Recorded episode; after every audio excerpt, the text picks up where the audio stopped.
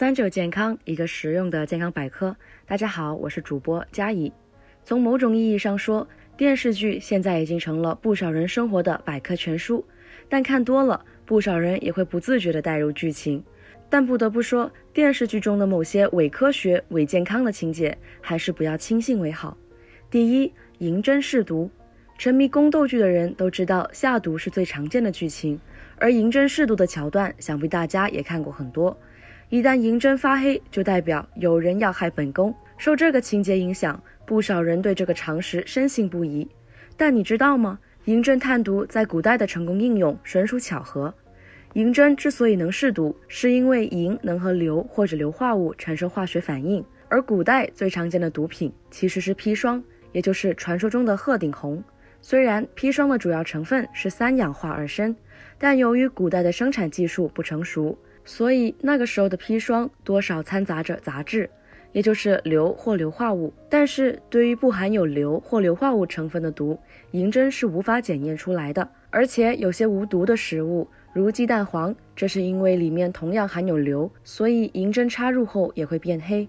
此外，不少人肯定还听说过银器变黑表示身体有毒素排出的说法，但事实上，银饰变黑只是银氧化所致。与身体健康无关。一般来说，银的化学性质比较稳定，在常温下不会析出。但因为银饰戴久了，会与空气中的硫、硝酸和氧化物等发生反应，所以才会出现变黑的情况。第二，掉落悬崖必定生还，坠崖之后落入水中必定生还，还能因此获得武功宝典，这已经是武侠剧里的标准套路。但是坠崖落水后，真的只是轻伤吗？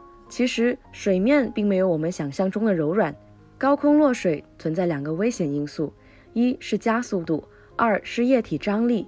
如果接触水的面积很大，高空落水就好比掉在一大块水泥地上，人到达水面时的速度越大，与水面撞击的作用力也就越大，人体受到的力也就越大。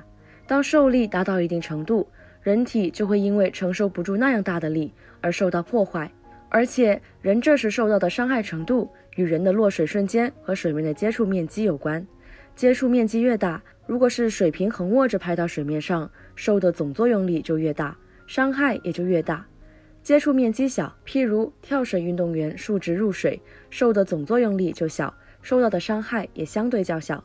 此外，如果姿势不对，导致头部先入水，严重的会导致视网膜瞬间脱落。甚至伴随轻微的脑震荡发生。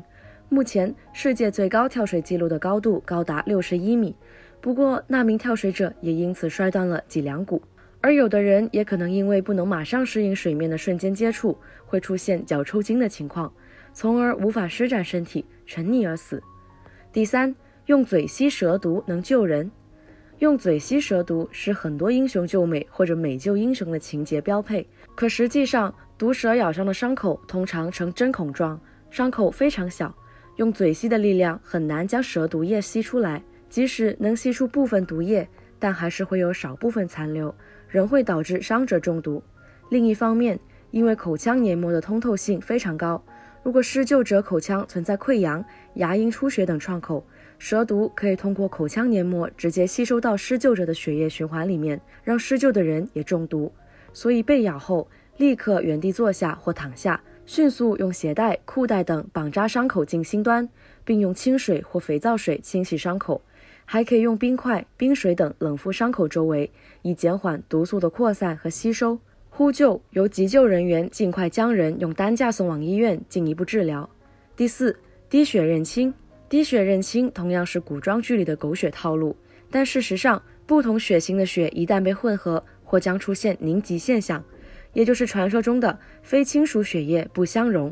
血液之所以能融合在一起，只能说明两人可能具有相同的血型，但这不能等同于两人存在血缘关系，因为即使是亲生关系，血型也可能不一样。